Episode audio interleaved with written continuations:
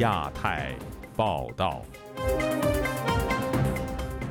各位听友好，今天是北京时间二零二三年五月二号星期二，我是佳远。这次亚太报道的主要内容包括：北京、武汉两地警方推诿公民记者方斌出狱后无家可归；维稳行动升级，多位在京维权人士遭当局驱赶逼迁；美国发布国际宗教自由状况年度报告，呼吁追究中国政府的侵权责任；蔡英文与博尔顿共同强调。台湾坚守民主自由最前线，备战才能止战。菲律宾总统马克思访美，协同应对中国挑战。接下来就请听这次节目的详细内容。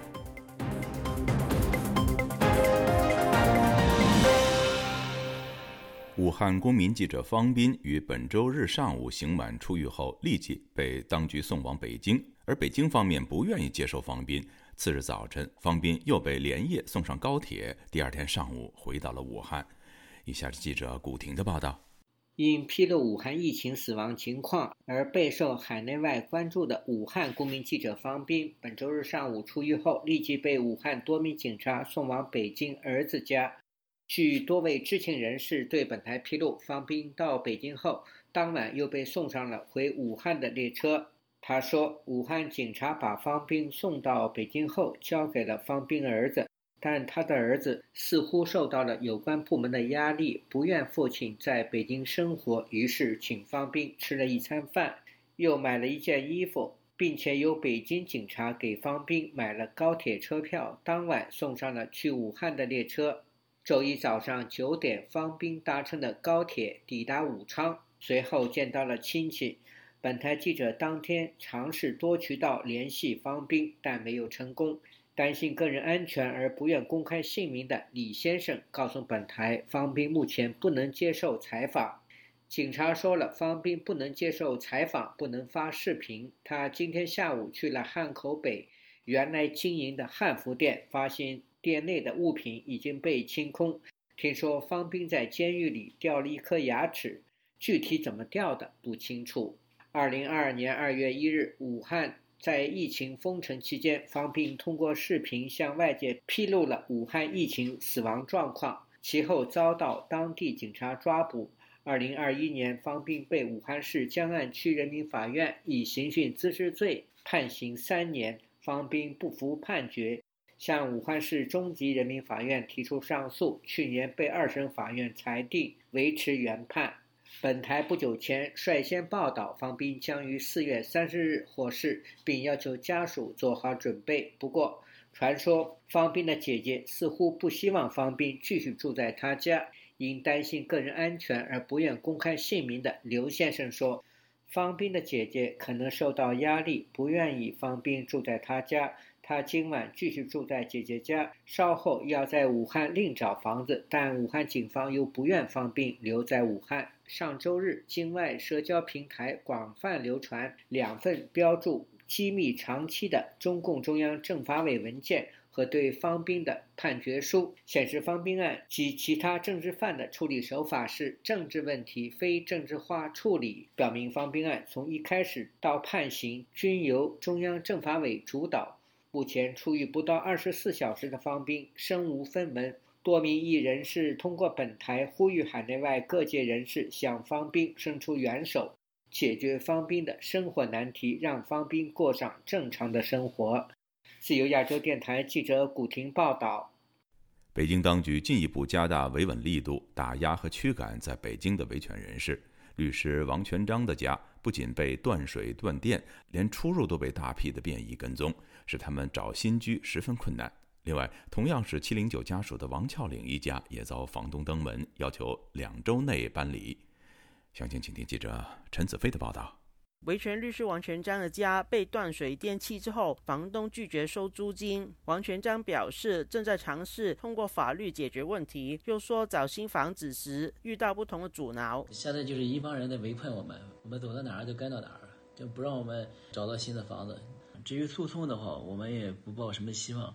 但是既然立上案了，我们还要去应对这个案子，少不了这个权力的插手。那对结果，我们也不抱什么希望。他的太太李文竹与儿子周六搬到民宿暂住，但他表示所到之处有大批的变异出现，更有警察劝他们回山东。出行的时候就有很多人都在后面跟着，跟踪我们的人在我旁边就说：“哎，你们还死扛着干什么呢？山东多好呀！”从他的话当中，我就认为他们这次的意图是想把我们。赶出北京，对于他们不喜欢的人，他们就会想出各种各样的办法用来迫害我们。李文竹表示会继续在北京找新的居所，但他承认这次事件对儿子上学和心理已经造成负面影响。对全卷肯定也是有一些影响的，他的情绪有点烦躁。但是因为我们这个孩子特别的善良，说他会压抑情绪。爸爸妈妈要去应对那么多人，他觉得我们也挺不容易的，所以他要表现的乖一点。我们过一天 看一天吧，去接触在一个能。扛得住压力的朋友家吧，他家离学校。比较远，路途上要好几个小时，很，辛苦一点。暂时是这样安排的。同属七零九家属的李和平太太王超玲表示，周六到民宿探望李文竹时，被三男三女的便衣跟随他到场。他相信当局针对他们的维稳力度正在增加。我跟文竹出去给他家的车充电的时候，就发现跟我们的人就一直在旁边慢慢开的，就是两辆汽车跟着我们到一个停车场车充电嘛，我们在旁边走一走，然后就跟着三个男人就这样跟着我们，离着不远的距离。维稳也升级了，逼迁的力度也比过去都要大。那个逼迁的手段也比过去要恶劣。王孝林表示，周六邀请李文竹母子到他的家暂住时，在他们母子到达不久，房东突然登门，要求他们一家人要在两个星期之内搬走。文竹带着儿子，我就说那可以到我们家了。当时李文竹女士还是很担心，她说我住在你们家会不会让你们那边就是房东也会逼迁？我说房东逼迁估计是早晚的事。我说不用担心，呃，包括我先生也说不用担心。在文竹上门不到两个小时之后，我们的房东也就上门给我们两个星期的期限呢。王全章、李文竹和王超岭都表示不会离开北京，担心如果离开北京，地方政府针对他们的维稳手法会更无法无天。时事评论员李伐天一直关注中国维权人士状况，他表示这是针对北京维权人士的行动是有关部门想要孤立和减弱维权人士的力量。可能北京想分散比较集中的那些敏感维权人士，把这些人打散、分子化、原子化，让他们都孤立无援，就觉得这样就维稳就成功了，就安定了，这样一个目的。他表示，广州和杭州等地早前也有维权人士被类似的手法被迫离开的情况，不排除是当局的新维稳手段。就亚洲电台记者陈子飞报道。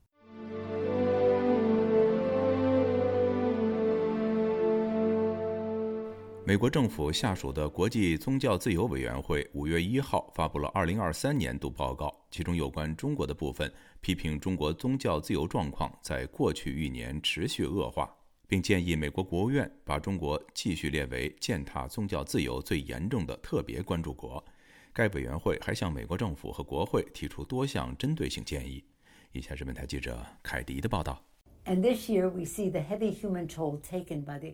这一年，我们看到专制、偏执、暴力的势力在加速蔓延，导致严重人员伤亡。从中共对数百万维吾尔人的种族灭绝，到俄罗斯军队对乌克兰宗教场所的破坏，在美国国际宗教自由委员会举行的新闻发布会上，美国国会众议院民主党领袖、前众议院议长佩洛西在预录的视频中强调。信仰自由是人权基石，美国有神圣责任为此大声疾呼。美国国会参议员卢比奥和众议员麦戈文等多位议员也通过视频发表讲话，对宗教迫害最为严重的中国等国和地区表达高度关注。根据这份最新发布的报告，美国国际宗教自由委员会在2022年期间侵犯宗教自由的行为和状况，并向美国政府提出相关建议。其中，报告建议把中国继续列为有系统的、持续严重侵犯宗教自由的十七个特别关注国之列。报告指出，二零二二年中国的宗教自由状况进一步恶化，当局继续大力实施宗教中国化的政策，要求宗教团体支持中国共产党的统治和意识形态。国际宗教自由委员会副主席库珀指出，在全球威权主义抬头的背景下。该委员会继续对中国政府在其境内外打压宗教自由的行径感到极度震惊。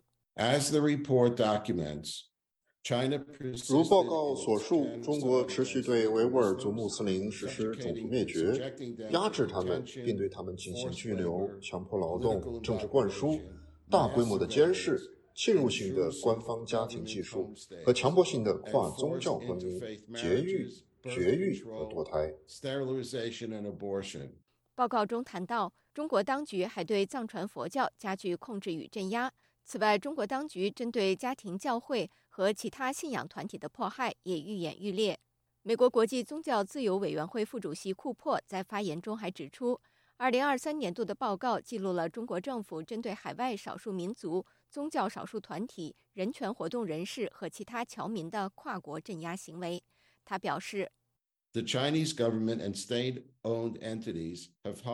中国政府和国有实体还聘请前美国官员和前美国国会议员为其游说，以破坏中国的宗教自由和相关人权。针对如何改善中国宗教自由状况的问题，美国国际宗教自由委员会主席努里特尔克告诉本台：“First of all, United States government.” 首先，美国政府和美国人民应该承认并认识到，中共政权对任何类型的宗教活动都怀有深深的敌意。宗教活动，特别是基督教和伊斯兰教，已被视为国家安全威胁。上述报告建议，美国政府应采取全方位举措，将宗教自由提升整合为美国对华外交政策的一个关键性战略指标。报告还建议美国国会。通过立法来打击中国对美国的恶意影响。以上是自由亚洲电台记者凯迪华盛顿报道。正在台湾访问的美国前白宫国家安全顾问博尔顿星期一出席台湾人公共事务会四十周年庆祝晚宴。博尔顿指出，区域内唯一企图改变现状的就是中国，备战才能够止战。台湾的总统蔡英文则在会上强调，台湾人民会坚守在民主自由的最前线，捍卫来之不易的民主与人权。以下是本台记者黄春梅发自台北的报道。博尔顿在发帕晚宴致辞指出，国际地缘政治板块正在迅速转移，后冷战时代已经结束，国际局势进入新的危险期。习近平最近访问莫斯科，与普京举行峰会，就是例证。他说：“北京和莫斯科正在建立威胁世界的新轴心。可以看到，俄罗斯入侵乌克兰，中国在南海有争议的领土建立海空军基地，更致力于在印太区域以及全球争霸。中国对台湾的意图已经向各国表明，他们所面临来自中国的威胁与台湾的未来息息相关。”包括日本和韩国都意识到，当中国对台采取侵略行动时，他们也受到威胁。因此，可以看到，美韩在华盛顿举行的峰会发表的联合宣言，谈到了维护海峡和平与稳定的重要性。他针对所谓台湾挑衅台海现状的说法提出反驳。此地区只有一个国家在挑衅，企图改变该地区的现状，那就是中国。博尔顿追溯，早在二十三年前，他就率先提倡美国应该给予台湾外交完全承认，无论是当时或现在都是个好主意。他主张台美两军和情报机构需要更深入的合作，这将有效阻止中国攻击台湾。I personally believe that it would help create deterrence for Taiwan. 我个人认为，美国应派更多美军到台湾，协助台湾了解美国军售的武器系统和技术。博尔顿指出，如果中国考虑封锁台湾，那代表他们也在封锁美军。美国永远不会忘记这些人，或将他们抛在后面。美国的目标是要保护台湾民主，维护区域和平。他认为，保持和平最好通过更强大的威慑实现。如果你想要和平，做好战争的准备，不是要打仗，而是要阻止战争。实力不是挑衅，软弱才是挑衅。现在向中国示弱，是我们任何人能做的最糟糕的事情。台湾的总统蔡英文和副总统赖清德也出席这一场发帕的晚宴。蔡英文在晚宴中表示，近来中国透过军演刻意升高威胁，已经影响整个印太区域的和平与稳定。但是台湾冷静沉着应对，坚定守护台海的和平，也让世界与国际民主伙伴看到台湾的决心。代表民进党参选台湾二零二四总统大选的赖清德指出，和平是无价的，战争没有赢家。无论受到任何威胁，都不应该改变和平的力量，以及放弃任何和平的机会。自由亚洲电台记者黄春梅台北报道。继韩国总统尹锡悦到访华盛顿后，美国总统拜登星期一与来访的菲律宾总统马克思举行会晤。印太国家领导人接连访美，凸显地区国家正在强化与美国的合作，以共同应对中国的挑战。以下是记者唐媛媛的整理报道。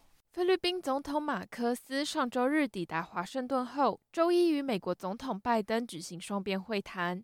外界推估，两国领导人将就扩大经济互动以及相关中国议题进行重点磋商。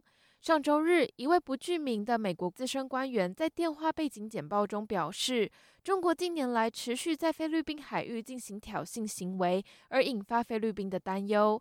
菲律宾希望获得美国的安全承诺，以维持区域的和平与稳定。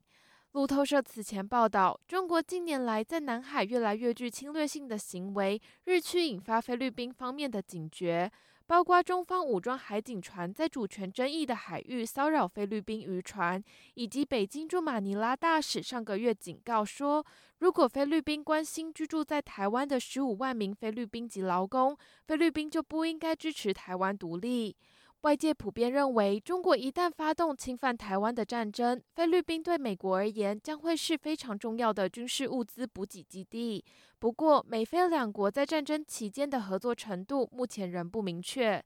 今年四月初，美国与菲律宾将原本共用的军事基地由四个扩大为九个，在新增的五个基地中有三个面向台湾北部，一个靠近中国存在主权争议的南沙群岛。自由亚洲电台记者唐媛媛华盛顿报道。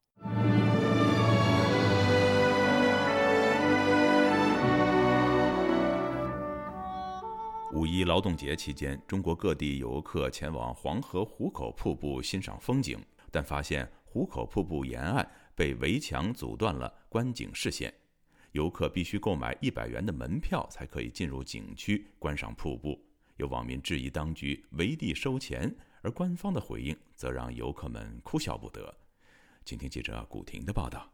近日，网传黄河壶口瀑布沿线两侧被砌上了围墙，围上了围挡，引发网友热议。网民质疑，每个人要花一百元买票才能进去看，路过的有围墙都看不到。网民上传的视频中，拍摄者说：“看见没有？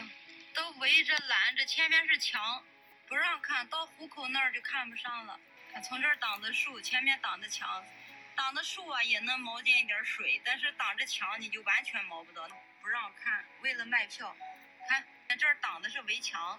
据《潇湘晨报》四月三十日报道，据一名网友所发的视频，壶口瀑布陕西侧有较高的围墙，山西侧有围挡物。该网友称，壶口瀑布沿线两侧均有围墙或围挡物。在外部无围挡物附近无法看到壶口瀑布。他在视频中说：“看的都是围墙，不让进，不让看，必须花钱才能看。不花钱的话，就看围着的围墙。”黄河壶口瀑布位于陕西和山西的交汇处。山西省临汾市吉县文旅局一工作人员告诉记者，壶口瀑布山西侧确有围挡物。当地一名政府人员对媒体说明，壶口瀑布两侧建围墙的理由是为了游客的安全。下面路就窄，你都停停到路边。一呢是为了游客的安全，再还有就肯定堵塞这个交通。网民高先生本周一接受自由亚洲电台采访时说：“苍天留给人类的自然风景，中国的百姓需要向政府付费才能观赏，很多人都觉得不可思议。”就像他们说的一句话是：“为了你的安全，请你戴好口罩。”这不要脸的话，这个话真是不要脸的，所以他们说话是强盗逻辑的。各有这各自为政，广开渠道啊，挣钱呢。如果中央财政说的话，他不管地方财政自救嘛，地方政府就想办法，怎么哪里有钱就搞哪里啊。不少人质疑，如果是为了游客安全，瀑布两侧设铁丝网围栏就行了，何必建围墙？难道风景见不得光吗？还有的说，天天喊黄河呀，我的母亲，想见母亲还要掏钱吗？有人说，圈地收费玩上了新高度。五一假期也有人没出游。浙江金华居民郑先生说，目前经济不景气，居民收入减少，一百元门票对普通劳动者而言不是小数目。他说，经过三年的疫情，各个行业都在走下坡路，包括政府人员也在减薪，出门旅游不易。啊，很多公务员都降薪了嘛，他们一年少个五六万，做领导的可能少个十来万，可能还是在家，那我们都没出门。公开资料显示，壶口瀑布是中国国家级风景名胜区、国家五 A 级旅游景区，东滨山西省临汾市吉县壶口镇，西邻陕西省延安市宜川县壶口镇，为两省共有旅游景区。自由亚洲电台记者古婷报道。中国五一长假期间，“淄博烧烤”一词热爆网络。各地游客趁着假期涌向淄博体验烧烤和青岛啤酒。不过，有学者认为，假日经济属于短暂消费，难以维持，并无法以此拉动内需。以下是记者古婷的报道：连日来，各大社交平台上最火的旅游目的地，毫无疑问的是淄博。该市文旅局上周三向游客发出了提醒。五一期间，中心城区酒店已基本售罄，客流量已超出接待能力。虽然已经全力以赴，但服务供给可能还无法完全满足游客的体验需求。还称，五一期间将有超过十二万人前往当地，交通运输、住宿、餐饮和景区接待等相关行业都面临的巨大挑战。网民上传抖音的视频显示。淄博烧烤节于四月二十九日开幕，在市内八大局便民市场挤满了人，当局安排人流单向前行，以免发生意外。现场游客田先生说。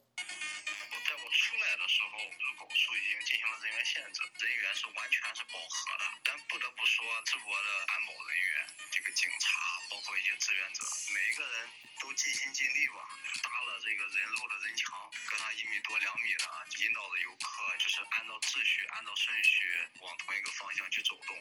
据时代财经网站报道人流量节节攀升，营业额也跟着水涨船高。王牌烧烤店主王小丽透露，现在一家店一天的营业额就超过了三万元，大概是原来的三倍。按照均价二点五元计算，这里一天可卖出约一万两千根烤串。卤小串的老板孙刚也说，现在干一天抵得上原来干三天。青岛居民张先生告诉本台，山东出名的烧烤在济南而非淄博。有。游客选择淄博离不开早前官方的宣传做得好。他说：“呃，最有名的是济南烧烤，它主要的一个点就是在于去年疫情期间隔离的一批大学生，呃，他们走的时候呢，四川区的那个政府搞了一个小活动，就给他们有免费的烧烤吃，然后淄博烧烤就火了。”根据美团数据。五一假期首日，北京南至淄博火车票开售一分钟即售罄。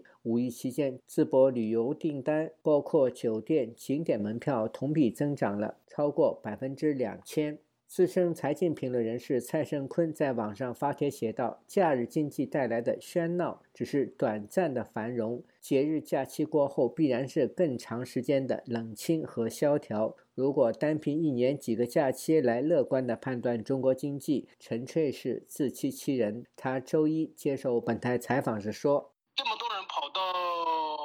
淄博去吃烧烤，也就是一个地摊经济的一个一个一个复兴吧。这种复兴呢，对于整个内需的拉动，我觉得没什么太大的意义。”很多人像这几天都在说一票难求啊，酒店价格啊翻了三五倍啊，就好像这个内需一下子就可以拉动起来了。实际上呢，这是一个虚假的繁荣。有网民留言说，淄博烧烤火爆不能说明消费在复苏，只是假日期间的低消费活跃。据财新网上周六报道，今年一季度。电商代运营公司业绩持续2022年下滑趋势。截至四月二十八日晚，上市头部电商代运公司宝尊、丽人丽妆、一网一创、若雨城陆续披露二零二二年财报或二零二三年一季度报，收入利润双降成趋势。自由亚洲电台记者古婷报道。香港前民主派工会职工盟成员可能在当局的压力下取消举办五一劳动节游行，不过当天仍有民主派政党到政府总部请愿，表达诉求，并强调基本法赋予港人游行集会的权利，港府不应该扼杀。以下是记者高峰的报道。八小时工作，八小时工作，八小时休息，八小时休息。香港民主派政党社民联五月一日趁着劳动节，在政府总部外请愿，促请政府设立标准工时、全民退休保障及失业援助金，至少每年一次检讨最低工资，以及停止引入外劳。香港前民主派工会职工盟主席黄乃元和另一骨干成员早前以个人名义。向警方申请不反对通知书，在五一游行，但是警方没有给予正式回复。黄乃元四月二十六日一度失联，同日恢复人身自由后，宣布取消游行申请。黄乃元对于失联的原因守口如瓶，外界估计他曾经被警方国安处人员约见，并且受到逼迫和威吓。社民联主席陈宝莹谴责香港警方以借口迫使主办方撤销申請。五一呢個節日咧，本身就其實彰顯咗我哋勞動嘅尊嚴嘅。陳寶瑩表示，警方以子虛烏有的借口迫使主辦方撤銷遊行申請，使人非常憤怒以及可惜。基本法賦予港人遊行的權利，警方理應協助維持秩序。而不是以借口扼杀他们的权利。根据香港保安局局长邓炳强日前的说法，如果游行组织者没有能力确保游行安全有序进行，取消申请是负责任的做法。自由亚洲电台记者高峰香港报道。听众朋友，接下来我们再关注几条其他方面的消息。据中国国家统计局星期天公布。中国制造业采购经理指数 PMI 四月份为百分之四十九点二，比上个月下降了二点七个百分点，低于五十这个临界点，表明制造业景气水平回落。另据第一财经报道，中国百强房企在四月份实现销售操盘金额为五千六百亿元人民币，环比降低了百分之十四点四。有业内人士指出，最近几个星期，除了一线和强二线城市的核心区房产销售较好之外，三四线城市较为惨淡。福州、郑州等地虽有多重提振政策，但销售表现依然不佳。据中国官媒央视报道，央视国防频道从四月三十号晚开始，每个周日晚重播央视二零二零年制作的反映朝鲜战争的电视剧《跨过鸭绿江》。新加坡联合早报在报道中暗示，央视的这一做法是为了回应韩国总统尹锡悦上周访美时在国会演讲中提到的长津湖战役。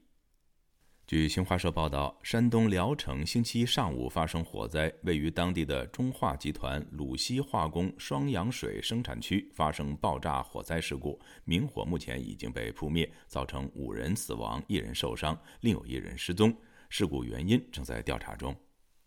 据彭博新闻报道，中国阿里巴巴集团创办人马云将于本月起在日本东京大学担任客座教授。有分析指出，曾是英语教师的马云重拾教鞭，代表他的商业生涯可能正式落幕。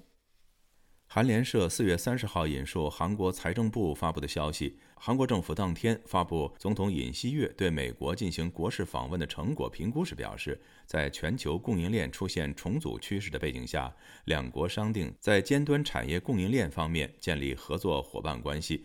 听众朋友，这次的亚太报道播送完了，谢谢收听，再會。